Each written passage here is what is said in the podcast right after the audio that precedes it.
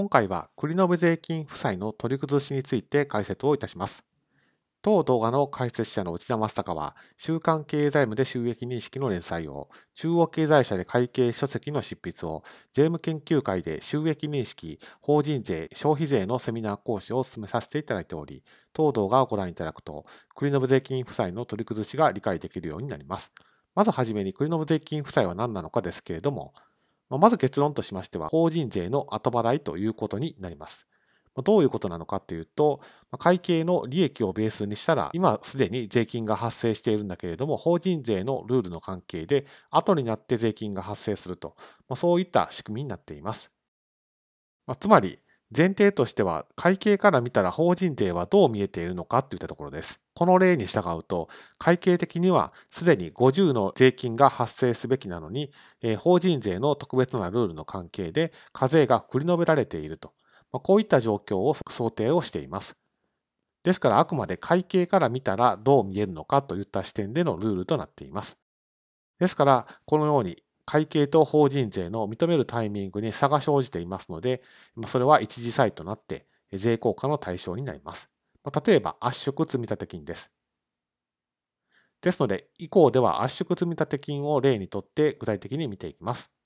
圧縮積立金の仕組みですけれども、最初の時点で一旦積み立てて、そのタイミングで一旦認定損という形で会計では損が立っていないけれども法人税で損金として認めましょうとその代わり後の年度になって税金が発生しますよと。そういった課税の繰り延べといった仕組みが圧縮積立金の仕組みになっています。ですから圧縮認定損という形で最初のタイミングで損金が認められた後、一定の期間にわたって取り崩していくと。そのタイミングで徐々に別表で加算がされ所得が増えるというそういった仕組みになっています。一方で圧縮の対象の固定資産については、取得価格を全く触りませんので、通常の減価償却費がそのまま計上されることになります。ですから圧縮してもしなくても減価償却費の部分については影響がないということです。一方で積立金部分については、まあ、少し冒頭でお伝えしましたけれども、北京1期最初のタイミングでは一旦認定損という形で損金を計上することで課税がされることを防ぎ、そして後の年度で取り崩したタイミングで会計は収益に計上しないんですけれども法人税は益金にすることで税金が後の年度で発生すると。これが課税の繰り止めであって、まあ、会計の観点から見たら税金を後払いしているということになります。それでは具体的に圧縮積立金の処理について見ていきます。まず圧縮積立金を計上したタイミングでは、会計では圧縮積立金という形で費用処理することなく積立金を計上します。このままですと課税がされてしまいますので、圧縮認定損という形で損金を立てて、所得を減らして、このタイミングで税金が課税されることを防ぐといった工夫がされています。で、これをどう見るかというと、会計的には費用は発生していないと。あくまで積立金っていうのは剰余金の中で動かしているだけなんだけれども、法人税では損金が発生していると。で、この損金っていうのは将来益金になるものです。つまりこの下のように会計では費用とか収益は全く発生していないんですけれども法人税の世界だけ損金が発生しているということになっています。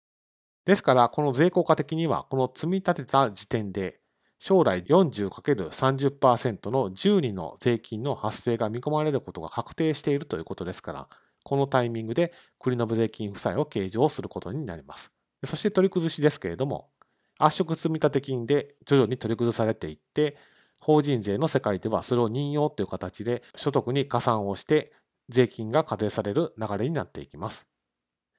これをどう見るかというと、会計では収益は発生していないと。積立金が取り崩されているだけなんですけれども、法人税では取り崩されていくことで、益金が発生し、所得が増えているということになります。ですから、この図のように、会計では収益は計上されていないけれども、法人税では40の所得が発生をするということになります。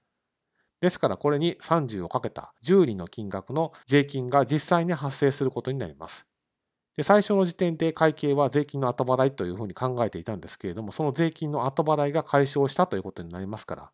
国の税金負債を取り崩すということになります。ですから、増えた税金から法人税と調整額としてこの10厘の金額をマイナスをすれば、その差し引きの金額が利益の観点から見た会計的にあるべき法人税が取り崩すことで表現ができているということを意味します。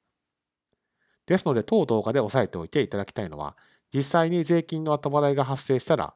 後払いの状況は解消しますと。このタイミングで取り崩すことで、利益の観点から見た会計的にあるべき法人税が表現できるんだということを押さえておいてください。